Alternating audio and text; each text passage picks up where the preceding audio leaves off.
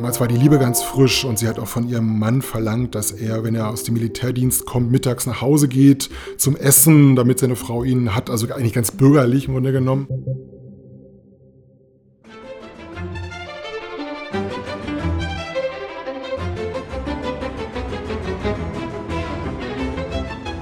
Hallo, hallo und herzlich willkommen zu dem Dein Potsdam Podcast. Wir sind heute schon in der zweiten Episode der fünften Staffel und es ist Mitte April. Auguste Victoria von Schleswig-Holstein Sonderburg Augustinburg war die letzte deutsche Kaiserin und letzte Königin Preußens.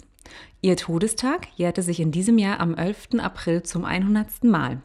Und um ihr Wirken und Handeln, insbesondere auch in Potsdam, zu würdigen, haben wir heute Jörg Kirstein für ein Interview in unser Podcast-Studio eingeladen. Hallo Jörg. Hallo. Jörg, du kommst aus Potsdam, du bist in Potsdam geboren. Genau, ja, richtig. Mhm. Und äh, auf meinen Notizen hier steht, du bist der Experte für das Deutsche Kaiserhaus. Ja, das klingt ja schon mal nicht schlecht. Ne? genau, du bist auch mehrfacher Autor, also du hast mehrere Bücher rund um ähm, das Deutsche Kaiserhaus, das letzte Deutsche Kaiserhaus, geschrieben, verfasst. Ich glaube unter anderem auch ein Buch zum neuen Palais, darüber hatten wir auch in der Vergangenheit schon mal gesprochen. Mhm, genau. Genau, du bist das zweite Mal bei uns hier im Podcast, denn wir haben auch einmal äh, eine Episode aufgenommen, da ging es auch um das, äh, um Kaiserszeiten, äh, wie man Weihnachten äh, zu Kaiserszeiten gefeiert hat, wenn, wenn, mich nicht alles täuscht. Ja, ich erinnere mich. Hm. Fangen wir an mit dem ähm, Faktencheck rund um äh, Potsdam, wie Potsdam für dich klingt, was das Potsdam-Gefühl für dich ausmacht. Naja, Potsdam ist, ist meine Geburtsstadt, ähm, äh, mein, meine Heimat, wenn man das so sagen äh, kann. Und das ist einfach eine wunderbare Stadt, in der ich gerne lebe, in der ich die, die Natur genieße, die Parks und Seen und Schlösser und, und das gibt einem so ein, so ein wohliges Gefühl, so ein, ja, ein, ein, ein fast ein Urlaubsfeeling. Und ähm, ich könnte mir nicht vorstellen, woanders zu wohnen.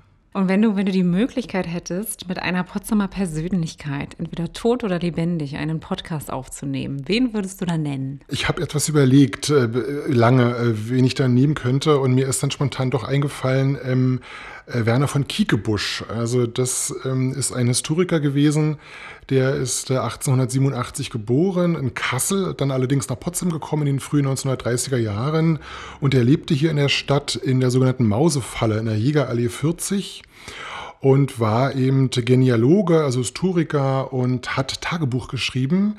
Ähm, allerdings äh, erst nach dem Zweiten Weltkrieg, 1945, 46 bis, glaube ich, 48 und beschreibt in diesem Tagebuch, äh, wie Potsdam sich verändert hat nach dem Zweiten Weltkrieg. Also, und das ist so besonders geschrieben, so detailreich mit dem Augenzwinkern, zwar einerseits, aber auch äh, die große Tragik äh, findet man dort wieder, ähm, äh, so dass man Potsdam eigentlich gar nicht mehr wiedererkennt. Also das Potsdam, was er kannte, ähm, das war zerstört durch den Zweiten Weltkrieg, aber auch der, die Bevölkerung wurde ausgetauscht. Ähm, es zogen sehr viele neue Potsdamer ein und dieses, dieser alte Geist im, im positiven Sinne, den gab es nicht mehr. Den beschreibt er sehr ähm, einfühlsam und diesen Werner von Kiekebusch, den würde ich gerne mal hören. Ich glaube, ich würde auch gerne zuhören, was der zu sagen hat, was er uns berichten kann. Einfach mit, mit dem Wissen, was wir heute haben. Ha? Ja, genau. Das, das ist hm. sehr, sehr interessant, ja. äh, diese Wechselwirkung, glaube ich.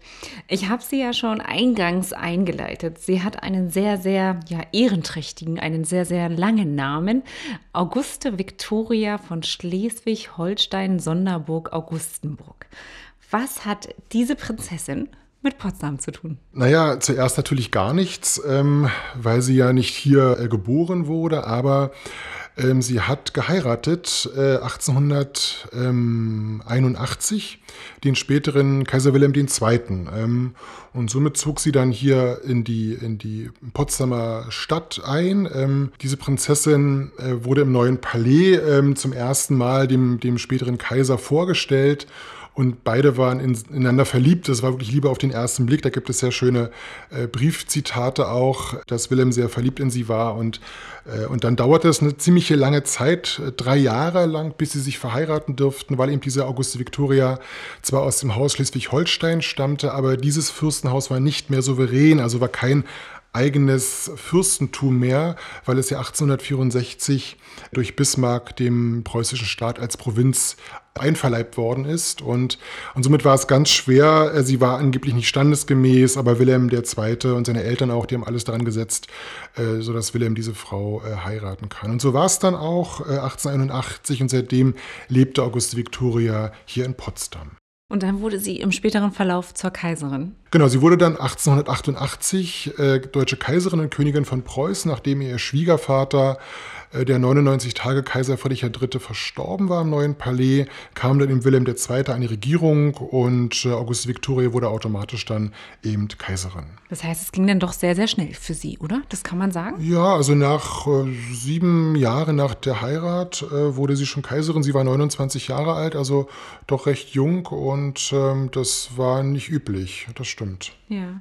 Kannst du sagen, wie so ein Alltag von einer Kaiserin, von einer deutschen Kaiserin oder von Auguste Victoria ausgesehen hat? Naja, die ersten Jahre nach der Hochzeit hat man ja im Sommer im Marmorpalais gewohnt, äh, im Winter im Potsdamer Stadtschloss. Und da gibt es auch sehr schöne Briefwechsel zwischen ihr und Wilhelm. Die sind auch erhalten, die Briefe im Geheimstaatsarchiv und die sind sehr intim. Also da schildert sie, dass sie morgen eben von ihrem Kammerherrn bekommt sie eine Art äh, Tageschronik, was sie sozusagen absolvieren soll am ersten Tag und ähm, äh, damals war die Liebe ganz frisch und sie hat auch von ihrem Mann verlangt, dass er, wenn er aus dem Militärdienst kommt, mittags nach Hause geht zum Essen, damit seine Frau ihn hat. Also eigentlich ganz bürgerlich im Grunde genommen. Und Wilhelm hat das auch äh, ganz vorzüglich gemacht, aber so nach einigen Monaten ging es ziemlich auf äh, auf die Nerven, dieses, dieses von seiner Frau sehr eng umschlungene. Das äh, hat er dann versucht, ähm, zu ent, dem zu entfliehen, indem er auf die Jagd ging oder ins Ausland fuhr.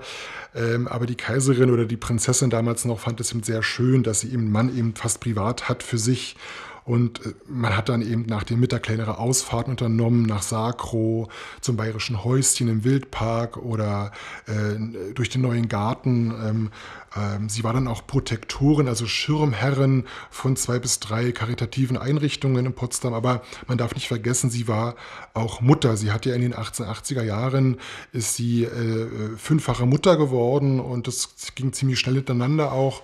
Und somit musste sie sich auch natürlich um die Kinder kümmern. Mhm. Ich habe jetzt aber trotzdem eine Frage, die mir auf der Zunge brennt. Die Kaiserin selbst hat aber nicht Mittag gekocht, oder? Äh, natürlich nicht. sie, hat, sie hat äh, sich von dem Küchenchef, der hat ihr die Vorschläge äh, dargebracht am Vormittag, was, was es mittags zu essen gibt und dann hat sie das ausgewählt und es gab natürlich am Marmorpalais gab es ja die Hof, die Schlossküche unten am Heiligen See ähm, und im neuen Palais war es dann genauso. Da gab es ja auch separat dann die Schlossküche mit vielen Köchen und, und Küchenmeistern und da hat sie dann nur gesagt, was sie gerne wünscht und dann wurde ihr Wunsch äh, erfüllt. Dann hast du auch von der Ausfahrt gesprochen, dass man die unter anderem zum Bayerischen Haus gemacht hat im Wildpark. Kennen wir, kennen wir einen Lieblingsort der Kaiserin in Potsdam? Naja, sie, sie hatte schon diese kleinen äh, lieblichen Orte um Potsdam herum, wie auch Sakro zum Beispiel. Ähm, oder eben, äh, was gab es noch? Sie hat auch zum Beispiel im August, wenn es ähm, lange hell war und warm war, hat sie ähm, am Charlottenhof zu Mittag oder zu Abend gegessen, auch am Belvedere Klausberg. Dann haben die kleinere Ausflüge unternommen. Und das Interessante war, dass die natürlich sich nichts mitschleppen mussten, wie wir heute im Picknick oder so, sondern die hatten einen, einen Küchenwagen. Und, der, und diese Schubfächer in diesem Küchenwagen, die Schübe waren genauso breit wie die Schübe in der Schlossküche in den Schränken. Und so musste quasi nur aus dem Schrank der Schlossküche der Schub rausgenommen werden, mit dem Silber, mit dem Porzellan, mit dem Glas, in den Küchenwagen reingeschoben werden und dann zack ging es los mit den Pferdchen dann in die Potsdamer Umgebung. Und also das mochte sie sehr und der Lieblingsort war sicherlich am neuen Palais, hatte sie ja einen privaten Garten in der Nähe vom antiken Tempel, der war mit so großen Hainbuchenhecken umgeben und da hat sie auch sich mit den Kindern aufgehalten, mit ihrem Mann hat dort Tee getrunken, sich mit der Familie getroffen, also das war ein sehr intimer Ort. Weil sie da auch sicherlich sehr, sehr privat sein konnte, oder? Genau, also das war natürlich das Besondere auch im neuen Palais, ne, dass dieses riesengroße Prunkschloss eben so eine Zwitterstellung hatte. Sie, das Schloss musste zum einen Das offizielle war der offizielle Wohnort, die Repräsentanz des, des, der kaiserlichen Familie und zum anderen aber auch der private Rückzugsort. Und, und gerade auch in diesem Privatgarten war sie eben sehr für sich. Es gab dort so ein kleines Teehäuschen äh, und dort hat man eben sich niedergelassen. Man hat auch unter freiem Himmel dann bei schönem Wetter Tee getrunken. Der Kaiser hat dort Regierungsgeschäfte erledigt. Also das war eigentlich ein sehr äh, privater Ort dort. Ja. Du hattest davon gesprochen, dass sie auch Schirmherrin verschiedener Organisationen war. Weiß man, inwiefern sie weiterhin in Potsdam sozial engagiert war oder gibt es bestimmte Bauwerke, die nach ihr benannt worden sind, die sie eingeweiht hat? Ähm, ja, mir fällt da ganz spontan ein die sogenannte Auguste Victoria Krippe. Das war eine, ja, eine Krippe wie im heutigen Sinne auch eine Kinderkrippe. Die wurde 1893 ähm, eingeweiht von ihr persönlich. Und zwar, das Gebäude gibt es heute auch noch. Das ist in der Hebbelstraße, Ecke Kurfürstenstraße, so ein rotes Backsteingebäude. Daneben ist die Tulpenapotheke, heißt sie, glaube ich. Gegenüber ist so ein Ärztehaus. Und dieses, diese Kinderkrippe, das stand unter ihrem Protektorat, die hat sie gefördert. Sie hat ja auch besucht, diese Einrichtung jedes Jahr ähm, kurz vor Weihnachten und dort konnten eben Frauen ihre Kinder abgeben. Also das hat sie gefördert, das gab es noch nicht im Kaiserreich. In Berlin gab es diese Kinderkrippen, dann aber auch in Potsdam und diese Krippe trug ihren Namen. Und natürlich hat sie auch Kirchen bauen lassen. Das ist ja, also wenn man Auguste Victoria heute noch in Erinnerung hat ähm, oder von ihr gehört hat, dann unter dem Namen Kirchenjuste. Und, und, äh, und das ist halt ihr zugeschrieben, weil sie sich sehr darum gekümmert hat, dass man äh, ja, mehr Kirchen baut in Potsdam, in Berlin, weil man darf nicht vergessen, in den ja, 1880er Jahren da, da, wuchs eben die Bevölkerung an, aber die, es gab keine Kirchen. Und Berlin war die Stadtsilhouette geprägt von Gasometern und von Schornstein und großen Bahnhofshallen, zumindest in Berlin. Und dem wollte sie etwas entgegensetzen. Ja. Hm. Die Novemberrevolution 1918 führt zum Sturz auch der deutschen Monarchie, woraufhin das frühere Kaiserpaar Deutschland verließ. Das Haus Dorn im niederländischen Utrecht wurde ihr Wohnort im Exil. Aber hier endet noch nicht die Geschichte von Augusto Victoria in Potsdam, oder doch? Wie ging es weiter? Genau, sie ging halt ähm, aus Potsdam fort im Oktober 1918 oder November 1918 vielmehr und ging zuerst nach Ammerungen in ein äh, Wasserschloss, was ihr und ihrem Mann zur Verfügung gestellt worden ist von der holländischen Regierung und dort lebte sie dann für anderthalb Jahre. Und dann bezog sie Haus Dorn im Mai 1920. Äh, man muss dazu sagen, dass die Regierung, die neue Staatsregierung, sehr großzügig gegenüber dem Kaiserpaar war, dass sie eben äh, nicht nur Finanzen dem Kaiserpaar überwiesen haben, äh, sondern auch die ganzen Möbel aus dem neuen Palais, die, äh, zumindest die Möbel, die äh, ab 1888 die, das Kaiserpaar hat geschenkt bekommen oder selbst anfertigen lassen. Also diese Privatmöbel, die dürften sie mitnehmen und haben sich dann Haus Dorn damit eingerichtet. Und die Kaiserin lebte dort noch ein knappes Jahr. Sie war schon recht krank, war schon während des Ersten Weltkrieges eben äh, herzkrank und war nicht mehr, nicht mehr so fit ähm, und belastbar. Und letztendlich hat natürlich dieser Sturz der Monarchie, das war für sie ja das Allerheiligtum, hat noch äh, an ihren Kräften gezehrt. Ähm, und sie hat dann noch einen Schlaganfall bekommen, gleich nach dem Einzug in Haus Dorn 1920. Und dann ging es halt doch äh, bergab mit ihr. Ähm, und im April 21, dann am 11. April, ist sie gestorben. Sie wurde 62 Jahre alt. Und äh, ihr Wunsch war es, eben äh, in Potsdam beigesetzt zu werden. Und das war so ein bisschen schwierig, weil ja Potsdam keine Monarchie mehr war und die Schlösser und Gärten noch äh, beschlagnahmt waren von der Regierung. Also es war noch nicht entschieden, welche äh, Liegenschaften und Schlösser gehören künftig weiterhin dem Haus Hohenzollern, welche wurden verstaatlicht. Und daher war das eben ganz schwierig, äh, die Beisetzung vorzubereiten. Die Staatsregierung hat dann letztendlich gesagt, okay, ähm, die Kaiserin darf hier beigesetzt werden, aber bitte kein großes Gepränge, keine riesengroße Trauerfeier, sondern alles in einem kleinen Rahmen. Und, äh, und so musste es auch dann umgesetzt werden. Und es ist interessant, ähm, dass eben jede dieser ganzen karitativen Einrichtungen, sei es das Rote Kreuz gewesen, der Johanniterorden, die Vaterländische äh, Frauenverbände, wollten natürlich mit vielen Leuten zur Trauerfeier kommen. Ähm, aber man hat dann immer gesagt, nein, es geht nicht. Mit, äh, sie dürfen A, mit vier Personen nach Potsdam reisen und das wurde halt dann auch gemacht oder musste gemacht werden. Und dennoch äh, kamen dann nach der Trauerfeier, ähm, man muss dazu wissen, dass von 9 bis 11 Uhr der Park von Sanssouci gesperrt war und da durften nur geladene Gäste in den Park an der Trauerfeier teilnehmen, nachdem der Sarg dann im Antikentempel äh, beigesetzt worden ist und eine kurze Andacht stattfand. Dann wurden die Tore geöffnet für die Potsdamer und dann nahmen letztendlich etwas über 200.000 Menschen an der Trauerfeier teil. Und das zeigt eben auch, dass sie unmittelbar nach dem Ende der Monarchie doch noch in gewissen Kreisen äh, populär war. Und heute reden wir quasi anlässlich ihres 100. Todestages über Auguste Victoria. Ähm, ich glaube, da gibt es auch Bilder von, von der Beisetzung, oder? Genau, es gibt, äh, es gibt Filmaufnahmen sogar, es mhm. gibt unzählige Fotos, die halt dann veröffentlicht worden sind nach dem Tod der Kaiserin. Ähm, man hatte aber interessanterweise auch Angst, ähm, äh, die Potsdamer Stadtverwaltung äh, vor äh, antimonarchistischen Demonstrationen. Das Rote Novaves ähm, wird da auch äh, ganz speziell genannt. Deswegen wollte man die Trauerfeier zuerst in den Nachtstunden stattfinden lassen, aber das war auch wiederum nicht glücklich, weil der Weg nicht beleuchtet war. Und da hat man das doch in Tage gemacht und daher war auch der Park abgesperrt, damit man, ähm, damit man die ganzen antimonarchistischen äh, Störungen, die man befürchtete, gleich von außen sozusagen äh, sich da so ein bisschen abgeschlossen hat. Vielleicht erklärt es auch, ähm, denn im Rahmen der Recherche haben wir gemerkt, dass ähm, von Jerusalem bis ähm, nach Berlin, da gibt es diverse Schulen, Krankenhäuser, Stiftungen, Straßen und Parks, die nach ihr oder dem Kaiserpaar sogar benannt worden ist. In Potsdam finden wir das nicht.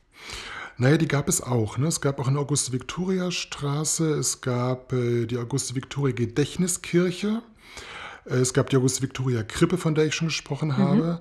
Aber diese ganzen Straßen oder Kirchen oder sozialen Gebäude wurden dann nach dem Zweiten Weltkrieg umbenannt. Also das war ja in Potsdam so, das hat die russische Besatzungszone eben dann äh, so veranlasst. Es musste geschehen, dass alle monarchistischen oder reaktionären Namen aus dem Stadt Bild äh, getilgt worden sind. Und daher haben wir heute eben keine sozialen Einrichtungen mehr, keine Straßennamen mehr, aber diese August-Victoria-Gedächtniskirche, interessanterweise, das ist die Pfingstkirche, die hieß erst, sie hieß zuerst Pfingstkirche.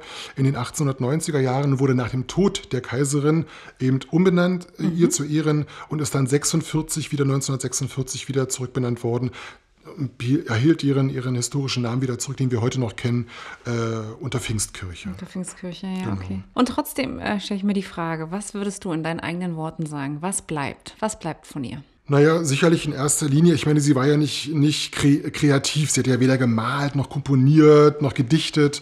Das Einzige, was sie eben äh, aus innerer Überzeugung gemacht hat, war die Kirchenarbeit. Also der Bau von Kirchen, von Gemeindehäusern. Äh, und das ist das, was heute noch von ihr äh, bleibt. Okay. Es gibt weitere Informationen rund um Auguste Victoria in deiner neuesten Publikation äh, von Jörg Kirstein. Und diese Publikation trägt den Titel Auguste Victoria, Porträt einer Kaiserin. Es ist erschienen im letzten Monat im Bebra Verlag. Habe ich das so richtig wiedergegeben? Wunderbar, mit 150 Abbildungen. 150 Abbildungen. Also das heißt, da würden wir auch dann eine Abbildung finden äh, zur Beerdigung ja, genau. der Kaiserin, der mhm. ehemaligen Kaiserin. Okay. Und das gibt es wahrscheinlich im Internet, ist es erhältlich oder wo? Hier im internationalen Buch in Potsdam mhm. und auch in allen anderen Buchhandlungen, ja. Genau. Und es ist nicht das einzige Buch, was du verfasst hast. es gibt mehrere ähm, Bücher von Jörg Kirstein, unter anderem auch ähm, zum Potsdamer Stadtschloss und zum Neuen Palais. Und die findest du auch in den Touristinformationen oder über unseren Online-Shop ähm, unter potsdamtourismus.de Online-Shop. Jörg, Lieben, ja. lieben Dank. Bitte, gerne. wir, wir sind schon tatsächlich äh, am Ende unserer doch kurzen Zeit. Ich glaube, wir konnten noch mal so ein bisschen an der Oberfläche erst nur kratzen von Auguste Victoria. Ich glaube, da gibt es noch viele weitere ganz interessante Anekdoten, aber dazu sollte der Gast dann doch wahrscheinlich eher dein Buch lesen. Genau. Ich sage danke. Sehr gerne. Ich war auch gerne hier bei euch. Und lieber Zuhörer, ich sage dir, hab eine wunderschöne Woche bleib gesund, pass auf dich auf und äh, bis zur nächsten Episode. Tschüss.